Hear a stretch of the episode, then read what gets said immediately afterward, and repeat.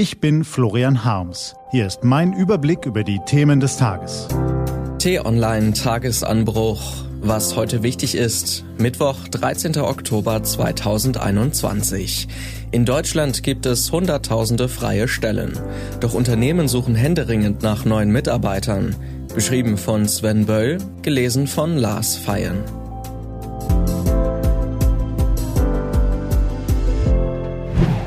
Der Arbeitsmarkt boomt und alle sind überrascht.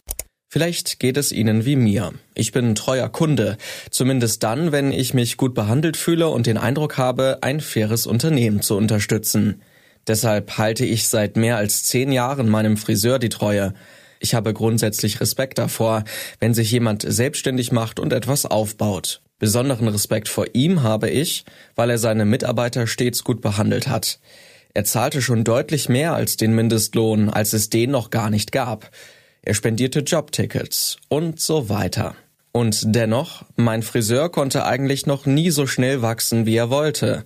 Die Kunden rannten ihm die Bude ein, aber er fand nicht genug Mitarbeiter.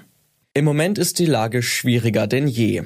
Er bietet in Stellenanzeigen unter anderem 16 Euro Stundenlohn und durchgehend freie Samstage, ist bis an den Rand des betriebswirtschaftlich Verantwortbaren gegangen. Aber die Zahl der Bewerbungen liegt bei Null. Mein Friseur ist nicht der einzige Unternehmer, der dringend Mitarbeiter sucht. Es gibt derzeit fast 800.000 offene Stellen, rund ein Drittel mehr als vor einem Jahr. Und das sind nur die offiziell gemeldeten Jobs. Neulich sah ich über einem Laden ein großes Banner mit der Aufschrift mindestens 15 Euro Stundenlohn hängen und entdeckte an einem anderen den Hinweis, man solle sich zum Recruiting-Event anmelden. So etwas veranstalteten früher nur McKinsey oder Siemens. Dieser brutale Kampf um Mitarbeiter ist umso erstaunlicher, weil wir gerade die schwerste globale Wirtschaftskrise seit langem erlebt haben. Zwar brach die deutsche Wirtschaft 2020 nicht so stark ein wie nach der Finanzkrise 2009, aber das Wachstum in diesem Jahr ist deutlich beschaulicher als 2010. Die Erholung dauert also länger. Trotzdem ist die Arbeitslosenquote zuletzt auf einen niedrigeren Wert als im Herbst 2018 gesunken. Auch die Zahl der Erwerbstätigen lag zuletzt nur knapp unter ihrem Allzeithoch. Jahrhundertkrise? War da was? Offenbar nicht.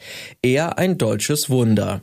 Dabei reden wir doch gerade ständig davon, was bei uns alles nicht klappt und wo wir anderen Ländern hinterherhecheln. Allgemeiner Reformstau, schleppende Digitalisierung, schwieriger Umbau auf eine klimaneutrale Wirtschaft. Wieso boomt der Arbeitsmarkt dann trotzdem? Offenbar sind selbst die Experten etwas überrascht. Es ist in der Tat bemerkenswert, dass die Krise am Arbeitsmarkt auf den ersten Blick wenig Spuren zu hinterlassen scheint, sagt Clemens Füst, Präsident des Münchner IFO-Instituts. Die Gründe dafür sieht er in einer zunehmenden Arbeitskräfteknappheit schon vor der Krise und dem massiven Einsatz öffentlicher Mittel zur Überbrückung der Krise, also etwa dem Kurzarbeitergeld oder der Hilfe für Firmen. Ein ziemlich flexibler Arbeitsmarkt, ein finanzkräftiger Staat, der in der Krise dem Joberhalt absoluten Vorrang eingeräumt hat, ein eh schon chronischer Mangel an Fachkräften. Das sind nicht die einzigen, aber vielleicht die wichtigsten Gründe für das Jobwunder, mit dem Deutschland der Jahrhundertkrise trotzt. Aber heißt das auch, dass die nächste Bundesregierung auf Arbeitsmarktreformen verzichten kann? Ganz so einfach ist es nach Einschätzung der Ökonomen nicht. Aber auch wenn sich ihre Vorschläge zum Teil unterscheiden, sehen die Wirtschaftsexperten ähnliche Ansatzpunkte. Vor allem Frauen könnten durch eine Reform des Ehegattensplittings animiert werden, ihre Arbeitszeit auszudehnen oder überhaupt einen Job aufzunehmen. Älteren Arbeitnehmern müsse es leichter gemacht werden, über das normale Renteneintrittsalter hinaus beschäftigt zu bleiben, und für Geringverdiener müsse sich Vollzeitarbeit mehr lohnen. Einig ist man sich auch bei einer weiteren Baustelle. Die Zuwanderung von Fachkräften sollte noch einmal erleichtert werden. Nach Einschätzung der deutschen Topökonomen wird sich die nächste Bundesregierung in der Arbeitsmarktpolitik also vor allem an zwei Fragen messen lassen müssen. Hat sie den Mut, auf zusätzliche Regulierungen zu verzichten? Und gelingt es ihr, durch mutige Reformen mehr Menschen zur Arbeit in Deutschland zu bewegen? Auf die erste Frage geben SPD, Grüne und FDP unterschiedliche Antworten. Plausibel ist, dass sie sich deshalb in den Verhandlungen gegenseitig neutralisieren und den Status quo weitgehend erhalten. Stillstand wäre in diesem Fall nicht unbedingt ein Nachteil. Die wahrscheinlichen Koalitionäre könnten ihre Kraft dann auf eine möglichst fortschrittliche Antwort auf die Frage nach möglichen Reformen konzentrieren und bereits bei den noch laufenden Sondierungen beweisen, wie ernst sie es damit wirklich meinen. Was heute wichtig ist. Die T-Online-Redaktion blickt heute für Sie unter anderem auf diese Themen. Der Kanzler in Spee ist dann mal kurz weg.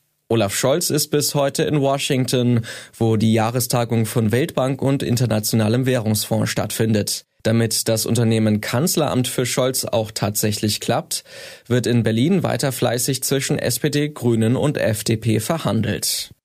Einfach mal aufrichtig Danke sagen. In Berlin steht der Mittwoch einmal mehr im Zeichen des Afghanistan-Einsatzes, denn es werden am Abend die zurückgekehrten Soldaten mit einem großen Zapfenstreich geehrt.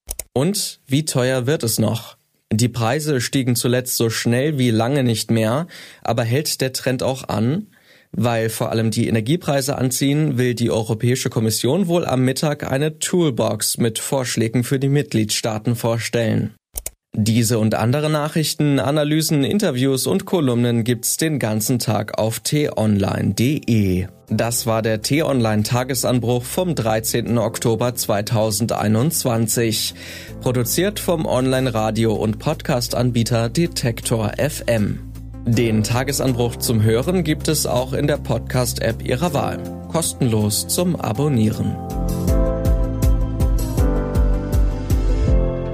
Ich wünsche Ihnen einen frohen Tag.